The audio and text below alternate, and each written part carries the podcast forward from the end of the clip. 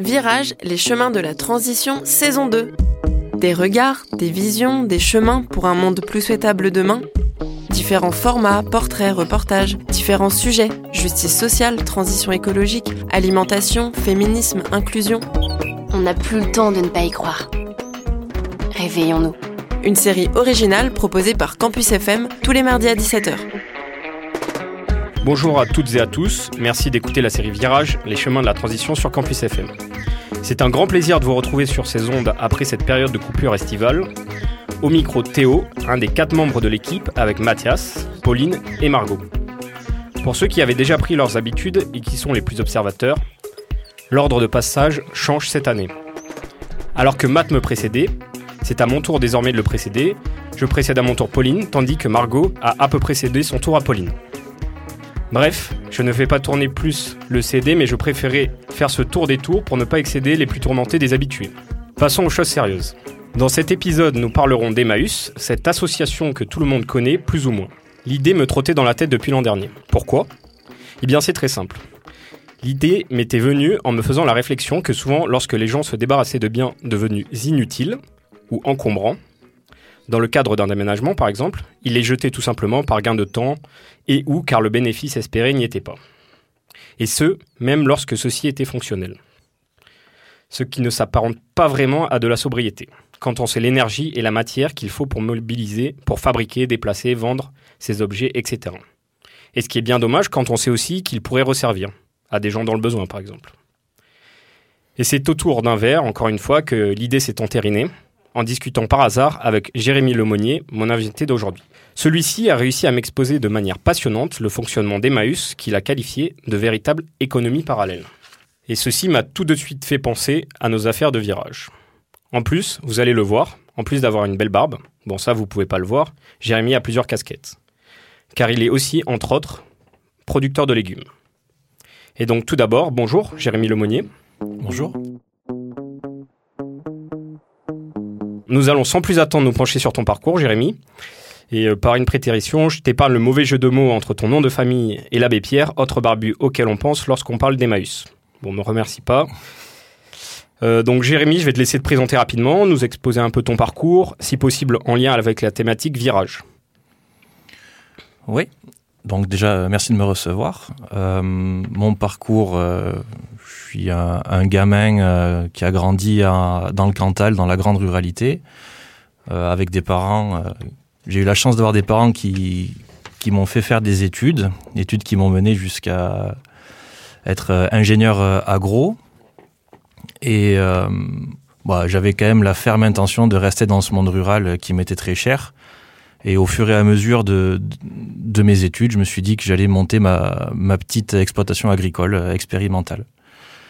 Euh, expérimentale parce qu'en fait, ben, euh, au fur et à mesure des études, on se rend compte qu'il y a énormément de techniques qui sont euh, très intéressantes, euh, parfois très euh, mal utilisées selon notre, notre cadre de, de pensée ou notre cadre technique. Et voilà, j'avais envie de, de, de me lancer un petit peu là-dedans. Donc tu as fait ça, il me semble, avec un, un ami. Dès le début de l'école, tu étais étudiant entrepreneur, c'est ça? C'est ça, donc c'est Pierre Aubignac qui très rapidement a, a rejoint un petit peu cette idée. Et euh, on a fait euh, ensemble euh, le double diplôme des étudiants entrepreneurs.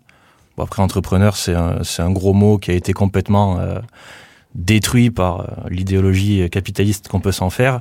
Mais l'abbé Pierre, puisqu'on va parler de ça, était un entrepreneur. Donc voilà, c'est pas forcément un truc de grand méchant. Et donc voilà, c'est les expériences d'étudiants entrepreneurs qui nous ont quand même permis de, bien nous former et d'arriver à monter notre, exploitation agricole. Et au moment là où vous avez monté ce projet, en fait, c'est qu'est-ce que c'était l'idée?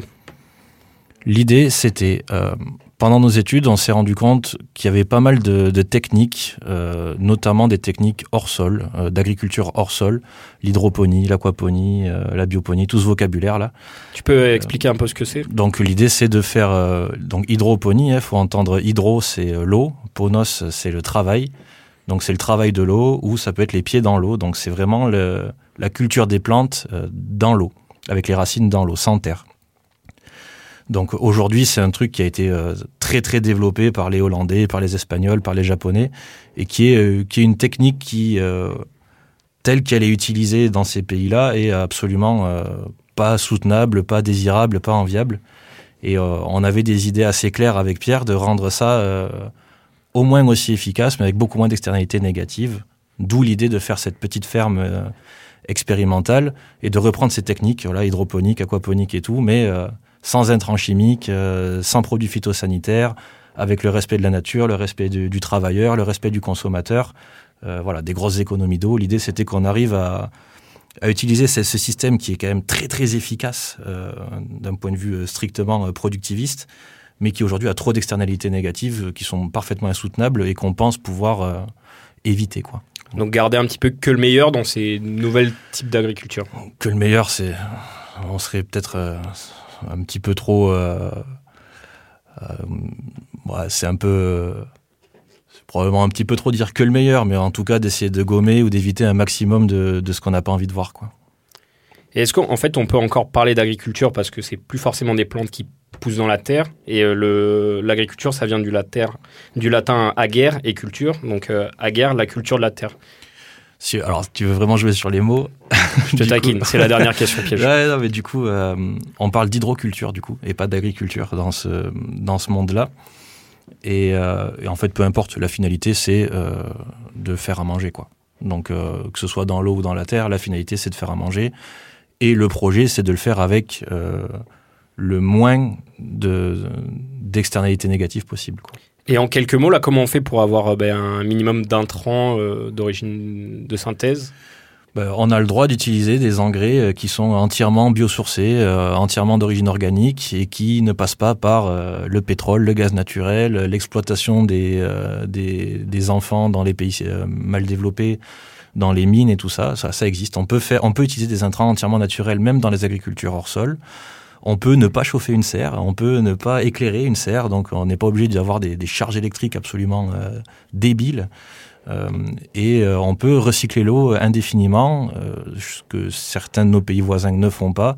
C'est-à-dire qu'une fois qu'ils ont utilisé l'eau, ils la jettent et ils en reprennent une nouvelle. Nous, on fait pas ça. L'idée, c'est de recirculer. Ça demande énormément de travail et de connaissances en chimie de l'eau, en, biologie de l'eau et tout ça. Mais c'est possible, quoi. Ça peut fonctionner. Techniquement, ça fonctionne aujourd'hui. Bon, on va pas avoir le temps de s'attarder beaucoup plus sur la ferme. après, je pense que si les gens veulent voir un peu ce que vous faisiez, vous avez un site internet? Il y a un site internet et puis il y a des, il y a des sites qu'on peut visiter. Donc il y a notamment le site d'Emmaüs, je pense, dont on va parler après. Et puis il y en a d'autres un petit peu partout euh, en Occitanie maintenant. Et avant de s'intéresser à Emmaüs, euh, quand on a préparé l'épisode, bah, tu m'as expliqué un petit peu, là dans ce cadre de, de virage, que toi, tu avais bah, un regard un peu nuancé là sur le, les mots bifurqués. Euh, tu peux développer un petit peu ça? Ouais, mais du coup, pendant mes, les études à, l'ENSAT, donc euh, à Toulouse, l'école d'agronomie de Toulouse, euh, bah, on côtoie quand même euh, beaucoup de d'étudiants qui se posent les questions de la finalité de leurs études. Est-ce que, est-ce que je fais un bac plus 5 pour aller bosser Je ne sais pas si on peut citer des marques. Je pense Est-ce que je peux faire un bac plus 5 pour aller bosser chez Bayer Monsanto? Est-ce que je veux faire un bac plus 5 pour aller bosser pour la FNSEA Parce que c'est quand même un petit peu des, des trajectoires assez communes dans ce genre d'école. quoi. Et donc, ben, beaucoup refusant ce modèle-là, euh, sont partis euh, faire leur petit truc euh, de leur côté, ce qui est certains disent bifurcation, d'autres disent désertion, je sais pas. Dans mon cas, ni, ni le premier modèle d'aller se vendre son âme à des grands groupes, ni le deuxième modèle de complètement se mettre en marge de, du monde économique ne me plaisait.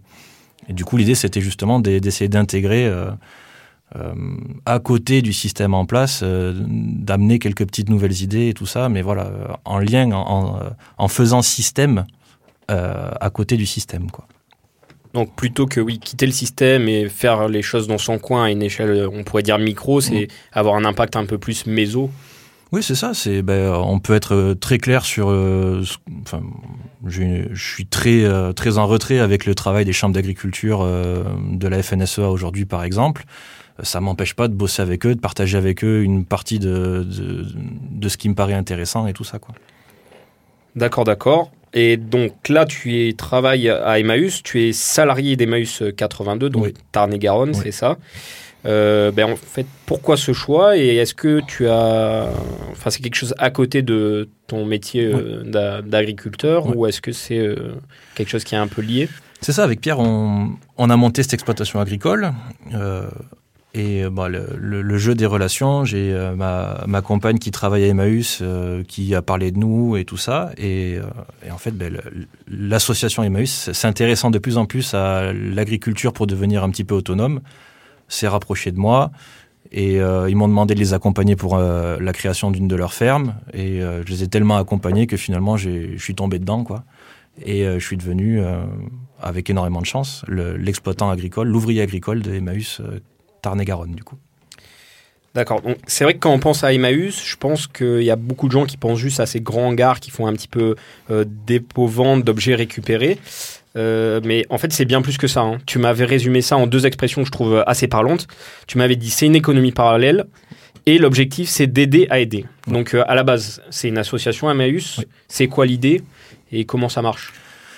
L'idée, c'est l'abbé Pierre hein, qui, euh, à l'après-deuxième guerre mondiale, voyant la misère euh, un petit peu partout autour de lui, euh, s'est dit qu'il allait créer un petit, une espèce de petit lieu de vie, parce qu'en fait, Emmaüs, ce sont des lieux de vie. Au-delà de hangars où tu vas acheter tes fringues et donner tes meubles, c'est des lieux de vie. Et dans lesquels c'est des lieux de vie d'accueil inconditionnel. Donc vraiment, le, le mot est important. N'importe qui, à n'importe quel moment de sa vie, peut prétendre à pousser la porte d'Emmaüs et demander de l'aide. Voilà, vraiment, c'est ça. Et donc, euh, normalement, une communauté Emmaüs, elle t'accueille et elle te dit, ben, ok, on te, on te nourrit, on te loge, on te protège, on t'accompagne, on t'aide. La contrepartie, c'est que tu dois nous aider à aider les autres. C'est que si tu viens faire communauté avec nous, si tu rentres dans la communauté Emmaüs, tu as un devoir absolu, c'est de permettre aux autres de pouvoir rentrer aussi. Et donc ça, ça se traduit par une participation au travail. Euh, voilà, les gens qui tiennent la caisse à Emmaüs pour aller euh, quand vous allez acheter vos, vos fringues, euh, vos pilles et tout ça, c'est euh, des compagnons d'Emmaüs qui sont là euh, parce qu'à un moment de leur vie, ça a été difficile et qui aujourd'hui, ils sont en train de remonter la pente et ils permettent de financer l'accueil des suivants, l'accueil des, des copains et tout ça. Voilà. Donc ils viennent avec bah, n'importe quel, quel, type de problème, ils demandent de l'aide. Et là, on, leur dit, bah, pas de problème, mais en contrepartie, il faut que vous aidiez à faire tourner la structure pour pouvoir euh, bah, aider euh, encore plus de gens. Et tout, tout l'argent, parce que ça, ça génère de l'argent, tout l'argent, c'est euh, pour ça que je dis que c'est une économie parallèle, ça ne sort pas de la communauté. C'est-à-dire que l'argent qui est fait sur la communauté de Emmaüs 82, dans le Tarn-et-Garonne, ça sert à payer le chauffage, payer le gasoil pour les camions, payer la nourriture pour les, les compagnons qui vont à la cantine trois fois par jour, payer la crèche pour les enfants parce qu'on on accueille 60 enfants. Donc voilà, l'idée c'est il n'y a, pas de délire d'accumulation de, d'argent ou quoi. Tout ce qui est gagné est directement dépensé pour la communauté. Il peut y avoir plusieurs associations par département? D'Emmaüs ou souvent c'est départemental? C'est fédéral, donc c'est départemental, euh, le découpage est départemental, mais tu peux avoir plusieurs lieux de vie, plusieurs euh, boutiques, plusieurs euh, lieux sur le même département si tu veux. Mais tu as euh, une espèce de maison mère euh, à un endroit du département. Mais ça demande un lieu physique. C'est une association. Oui, oui, c'est un lieu physique, parce que dans le cadre d'Emmaüs Tarn-et-Garonne, c'est un vrai village. Quoi. Il y, a, euh, il y a 50 logements qui sont posés, qui accueillent aujourd'hui donc à, la Ville du Temple et à Pompignan, pour ceux qui connaissent le Tarn-et-Garonne. Et il y, a, il y a des magasins dans quatre villes du département. Quoi. Et ça, on va peut-être parler de l'accueil quand même. C'est une, c'est une, une communauté qui est très accueillante, parmi les plus accueillantes euh, en France. Voilà, il y a, dans le Tarn-et-Garonne, il y a 200 compagnons. Parmi ces 200 compagnons, il y a 60 enfants. Euh, et euh, en plus de ça, ensuite, il y a des services de délégation de l'État. Donc c'est le 115, l'hébergement d'urgence, les accueils de jour, les chantiers d'insertion, et tout ça. Donc voilà, c'est euh, une grosse machinerie, mais oui, qui a besoin aujourd'hui d'un endroit physique, parce que tous ces gens vivent sur la communauté. Et donc, si j'ai bien compris, c'est une structure Emmaüs qui s'autofinance. Est-ce que des fois il y a des partenariats, je sais pas, avec d'autres associations? Est-ce que l'État donne un peu de sous?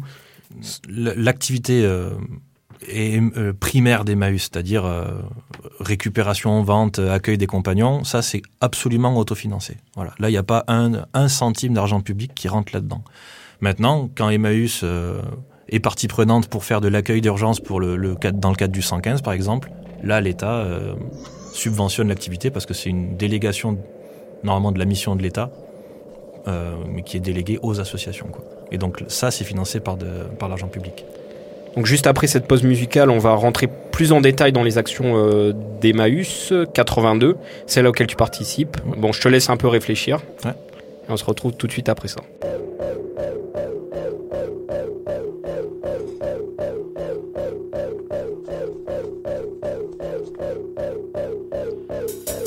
Le communisme n'est pour nous ni un État qui doit être créé, ni un idéal sur lequel la réalité devra se régler. Nous appelons communisme le mouvement réel qui abolit l'État existant. dollars.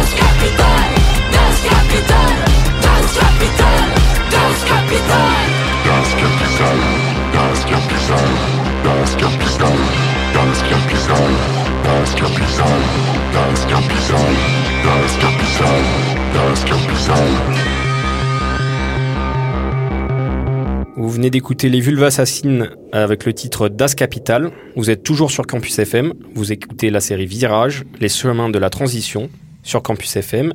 Et je suis en compagnie de Jérémy Lemonnier qui était sur le point de nous parler d'Emmaüs 82. Donc, on avait dit que c'était la structure la plus accueillante de France, c'est ça? Parmi celles- celles-ci, oui. Euh, Donc, euh, une structure euh, organisée, euh, c'est quoi C'est un, bureau? Ouais, c'est une association. Donc, euh, comme toutes les assos, tu as un bureau euh, un conseil d'administration de bénévoles. C'est comme, vraiment comme toutes les assos.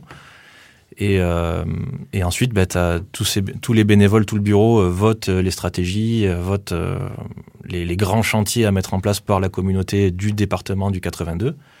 Et euh, après, bah, tu as, toute une équipe de salariés qui est là pour euh, s'assurer que les stratégies soient exécutées, soient mises en place.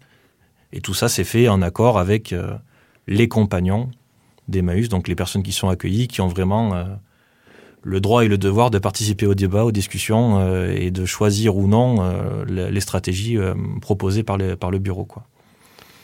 D'accord, donc c'est un petit peu une démocratie euh, Ah, participative. c'est, euh, C'est même une démocratie absolument directe parce que vraiment tous les, euh, tous les mois et parfois plusieurs fois par mois, c'est toute la communauté qui se regroupe.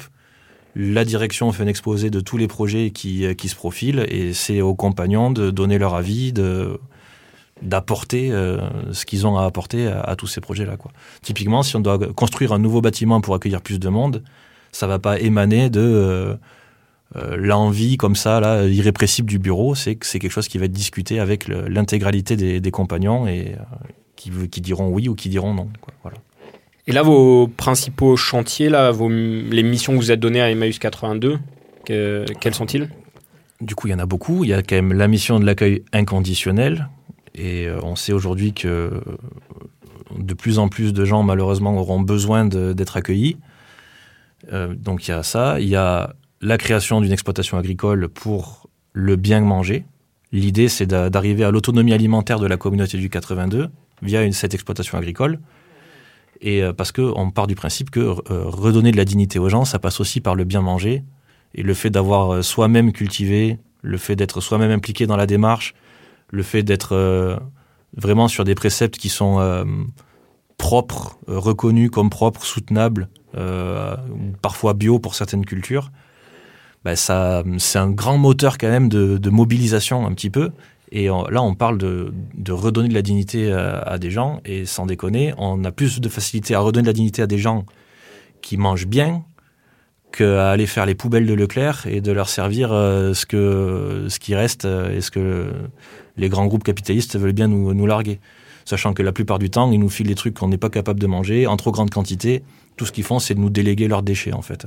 Ça devient Emmaüs, le producteur des déchets finaux, et, euh, eux, ils se déchargent de ça. Donc l'idée, c'est quand même de sortir un petit peu de cette perversion-là et d'être autonome sur euh, les fruits, les légumes, la pomme de terre, le céréal, au moins ça. Et euh, bah, peut-être plus tard, on fera, on fera des œufs, voilà, de la production animale, je sais pas. Mais aujourd'hui, c'est au moins d'être autonome sur le végétal. Donc Emmaüs 82 est surtout centré autour de cette mission-là? Au- Aujourd'hui, c'est une, une grosse mission. Et ensuite, il y a d'autres grosses missions. Là, il y a un énorme entrepôt de, où ils retapent les machines à laver, l'électroménager. Quoi. Voilà. L'idée, c'est. euh, on a, à Emmaüs, on, on a la gestion de plusieurs déchetteries. Et les gens, ben, ils, jettent le, ils jettent la gazinière. euh, bon, nous, ça nous fait mal au cœur. Même si elle marche plus, on la prend, on la démonte, on récupère les pièces. Et avec euh, trois gazinières qui marchent pas, on en refait une qui marche.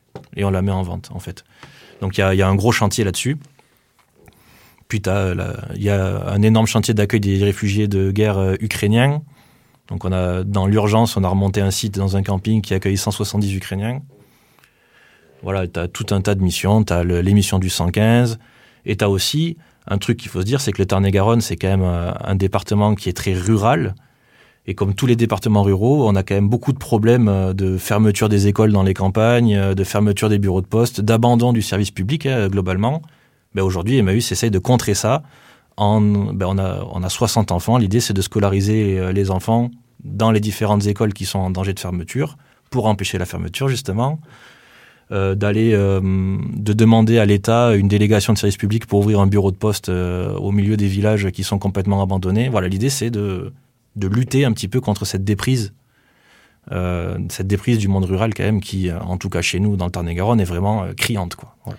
Ce qui veut dire que Emmaüs, euh, en tout cas Emmaüs 82, doit être une communauté assez ouverte sur ce qui se passe euh, autour, sur son territoire. Elle peut pas faire juste ses missions sans... euh, Ah, c'est ultra intégré, c'est ultra intégré à tout le monde associatif euh, local, euh, qu'il soit tarn-et-garonnais ou occitan ou français. Et vu qu'Emmaüs c'est un mouvement qui est mondial, il y a des communautés partout dans le monde. euh, voilà, on peut aussi tirer des, des enseignements d'une communauté qui est en Uruguay euh, ou au Togo. Quoi. Voilà, l'idée c'est vraiment de d'être en résonance avec euh, le- l'ultra euh, proximité et, et le monde entier en même temps. Quoi.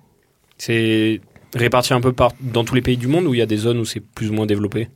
Bah, en Europe, tu as des communautés dans tous les pays d'Europe, ça c'est clair. Tu en as vraiment beaucoup dans les pays africains, euh, vraiment beaucoup en Asie. Tu en as quelques-uns en Amérique du Sud. En Amérique du Nord, euh, c'est pas des modèles économiques et sociétaux euh, qui sont très euh, choyés par les Américains. Donc il n'y a, pas de- y a pas de communauté aux États-Unis, par exemple. Mais sinon, oui, on, est, euh, on a des communautés dans pas tous les pays, mais euh, dans énormément de pays. En tout cas, sur tous les continents. Quoi. Et une question que je me pose, c'est que les personnes là qui sont soit salariées, soit qui font partie de la, enfin qui ont été accueillies, Mm. euh, en fait, pour les faire participer, là, tu parlais de réparation de machines à laver, tu parles de ferme, etc. Euh, le truc, c'est que les gens qui arrivent, ils sont d'origines diverses, avec des parcours divers et des compétences diverses. Donc, comment vous faites pour, euh, bah, pour, euh, pour concilier avec tout ça? Vous formez les gens, vous les mettez, si possible, là où ils sont compétents? Ouais, exactement. C'est les gens, on les accueille pas. euh, C'est pas de la, c'est pas de la main d'œuvre gratuite. Je sais pas euh, comment te le dire. C'est, des gens qui viennent nous demander de l'aide. Donc, euh, on- nous, on dit, on va vous aider en contrepartie d'une partie du travail. Et on a toute une, euh, toute une armée d'éducateurs spécialisés, de d'assistantes sociales, de, de, psy et tout ça, qui eux vont euh, parler avec ces gens, euh, essayer de détecter quels sont leurs problèmes, quelles sont euh, les ouvertures qui s'offrent à eux et tout. Et si on sait que ben, quelqu'un euh, n'a pas le permis, a mal au dos, on va pas le mettre au camion en train de porter les meubles, très, voilà, très clairement. Euh, sachant qu'aujourd'hui, ben, il nous faut du monde. Si quelqu'un sait faire la cuisine, ben, il nous faut du monde à la cuisine. Donc, euh, on sait très bien où on va l'envoyer. Euh, si quelqu'un est un excellent bricoleur, euh, ben, il va partir aux machines à laver.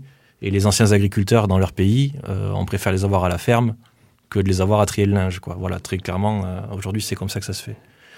Et après, si un compagnon est, euh, refuse un travail parce que ça ne lui convient pas, et on, le, on le place ailleurs. Quoi. Voilà, il n'y a, rien qui n'est euh, contraint ni forcé. Quoi. Et si on s'intéresse à la ferme, là, euh, dont tu es salarié et tu es euh, bah, responsable, on peut dire? c'est Ouais. ça. ouais. Là, de manière très concrète, comment vous organisez le, le travail C'est c'est quoi un peu ton, ta mission de salarié à, à Emmaüs? Donc, le chantier d'insertion, parce que c'est de ça qu'il s'agit, c'est un chantier d'insertion agricole de Emmaüs. Il a ouvert il y a deux ans à peu près. On est deux responsables. Euh, donc, euh, Tony, le collègue, qui est vraiment là pour l'aspect social, et moi qui suis là pour l'aspect technique, euh, production agricole. Et donc, on a une équipe de 18 personnes. Donc, des compagnons accueillis par Emmaüs et des salariés en insertion qui sont des gens du coin, très éloignés de l'emploi, pour des raisons euh, très diverses. Ça peut être vraiment euh, la santé, euh, comme les parcours de vie cabossés et tout ça. Jugés inemployables aujourd'hui par euh, le, monde du travail tel qu'il est foutu. Et donc nous, l'idée, c'est de, ben, de les employer, de les amener avec nous dans les champs, de les faire participer au travail en échange de salaire ce coup-ci, et euh, de leur faire reprendre un petit peu le, pli du travail, c'est-à-dire euh, on arrive à l'heure, euh, on respecte les consignes, on met les gants quand euh, on se met, en- enfin se met pas en danger. Voilà, l'idée c'est quand même de, leur faire reconnecter avec le monde du travail. Et le, le fond de ça, c'est qu'ils trouvent un boulot à plein temps hors de chez nous. Nous, on est content quand les effectifs euh, diminuent. C'est-à-dire qu'on a bien fait notre boulot. Il faut que les gens partent. Donc voilà, on accueille un, on accueille un salarié d'insertion qui nous dit j'arrive pas à trouver du boulot, j'ai pas le permis, euh, je parle mal français, euh, j'ai des problématiques d'addiction, peu importe, on s'en fout. On dit ok, vas-y, viens, tu viens bosser, on bosse ensemble. Mon travail à moi, c'est de m'assurer qu'il bosse et qu'il est, et qu'au travail, il prend les, les réflexes qu'on attend de lui. Et Tony, le collègue, lui, son travail, c'est d'essayer de lever les freins, de s'assurer que ça aille mieux et qu'on est sûr que la personne va bien. On lui trouve un boulot ailleurs. Et puis place au suivant. Je sais pas si tu l'as dit, mais c'est beaucoup de personnes qui travaillent sur cette ferme. C'est une grande ferme. On est 18, ouais. Donc euh, voilà, deux responsables, et puis il y a des compagnons et des salariés, un petit peu de tout. Il y a un roulement, donc les, les salariés en insertion, euh, on peut les avoir au minimum 4 mois, au maximum 2 ans. Donc euh, certains sont là depuis le début, parce qu'ils ont des parcours plus difficiles que d'autres. Et donc nous, on est là vraiment pour... on les, les pousse pas vers la sortie, quoi. On leur dit, voilà, on va, on va t'aider, t'as toujours pas ton permis, on va te faire les cours de code et tout ça. L'idée, c'est d'avancer. Mais c'est 18 personnes, quand même. Pour la petite anecdote, Pauline, qui anime aussi cette émission, a été bénévole sur ce- cet été euh, pour la ferme Emmaüs Boudonne à Tarnos dans les Landes, qui me semble est une ferme de réinsertion exclusivement pour euh, femmes. Donc euh, voilà, Pauline, comme je sais que tu vas écouter le replay en podcast, je te soumets l'idée comme ça. Peut-être que tu pourrais nous faire euh, un épisode sur ton expérience. Bon, après, je sais que Pauline euh, est très organisée et qu'elle a peut-être euh, déjà ses épisodes prêts à l'avance. Mais bon, sait-on jamais. Revenons à notre interview. Bon, elle touche quasiment à sa fin, donc euh, Jérémy, là, tu as un peu plus de deux minutes euh, pour euh, conclure. hein. Tu peux prendre un peu plus, un peu moins, comme tu veux. Je pense que bah, tu peux faire une conclusion générale et te dire, bah, est-ce que tu trouves ça épanouissant? Comment tu, te sens dans ce métier? Bah alors, je suis extrêmement chanceux parce que j'arrive à concilier le, le- le fond de mon boulot. Je voulais être euh, dans l'agriculture et donc là, on est clairement dedans. Et euh, sur la forme, je voulais surtout pas aller me, me vautrer dans, dans le monde euh, euh, capitaliste tel qu'il est aujourd'hui. Donc, je suis assez content de, de ce que ça donne. Et en fait, l'idée, c'est de se dire que il y a, un message d'espoir hein, à transmettre euh, aujourd'hui aux, étudiants qui se posent la question de qu'est-ce qu'ils foutent euh, dans cette école. Euh, Est-ce que vraiment ils ont envie d'aller bosser pour les grandes entreprises pharmaceutiques ou des trucs comme ça Sans déconner, non, hein, vous n'êtes pas obligé. Et vous n'êtes pas non plus obligé, pour éviter ça, de vous barrer, faire un truc juste de votre côté par, vexation ou par rejet du système. sachez qu'il y a des associations qui sont très nombreuses, il y a des organisations internationales qui sont très nombreuses et qui cherchent, mais vraiment qui cherchent, mais en nombre, des, personnes de, haute qualification, de haut niveau d'études, pour aller les aider à mener des combats. Alors, on est moins bien payé quand on est Emmaüs, Emmaüs que quand on est à Monsanto, sans déconner. Mais bon, au moins, euh, on, est en accord avec ces valeurs et on est. euh, Enfin, je suis content de me lever tous les matins, quoi. Ce qui serait aujourd'hui euh, impensable si je devais bosser pour la Chambre d'agriculture et la FNSEA. Donc voilà, ça existe. Euh, on, on peut, on peut proposer des chemins alternatifs euh, avec des, des énormes associations et des très nombreuses associations qui existent déjà et qui sont demandeuses de ça. Et donc, euh, avec euh, bah, le sens qu'on donne au travail, d'aider à, à aider, c'est sûr que ça doit être assez motivant chaque Ah, jour pour clairement. se lever. Très clairement. Merci beaucoup, Jérémy. Euh, L'heure tourne et nous avons déjà beaucoup parlé. Devant la clarté de ces propos, je pense rien ajouter sur le sujet. Il me reste à vous dire merci à vous, chers auditeurs, pour votre écoute. Merci également à l'équipe de Virage et de Campus FM, à l'Université de Toulouse et à la région Occitanie. Si vous voulez en savoir plus, euh, n'hésitez pas à consulter les sites internet d'Emmaüs 82. Pour retrouver des informations sur euh, la ferme de Géné- Jérémy et, et son associé, euh, tapez aquacosi.fr, c'est ça? Ah, Le, le site agricole, c'est l'île aux légumes. L'île aux légumes, t'as- meilleur compte de taper l'île aux légumes. ouais. Pour ceux qui ont suivi les explications au début d'épisode, euh, vous aurez deviné que c'est au tour de Matt de prendre le micro la semaine prochaine. Il accueillera alors Claire Wallaise, psychologue, pour un épisode intitulé Éco-anxiété, comment l'affronter? En attendant, vous pouvez nous suivre sur nos réseaux sociaux, ainsi qu'écouter le replay sur vos plateformes de podcast favorites. Vous pouvez également nous envoyer vos retours et suggestions sur notre boîte mail virage-du-6 campusfm@mailo.com. Alors, virage avec un S. Et quant à moi, je vous dis à dans un mois. À bientôt sur Campus FM.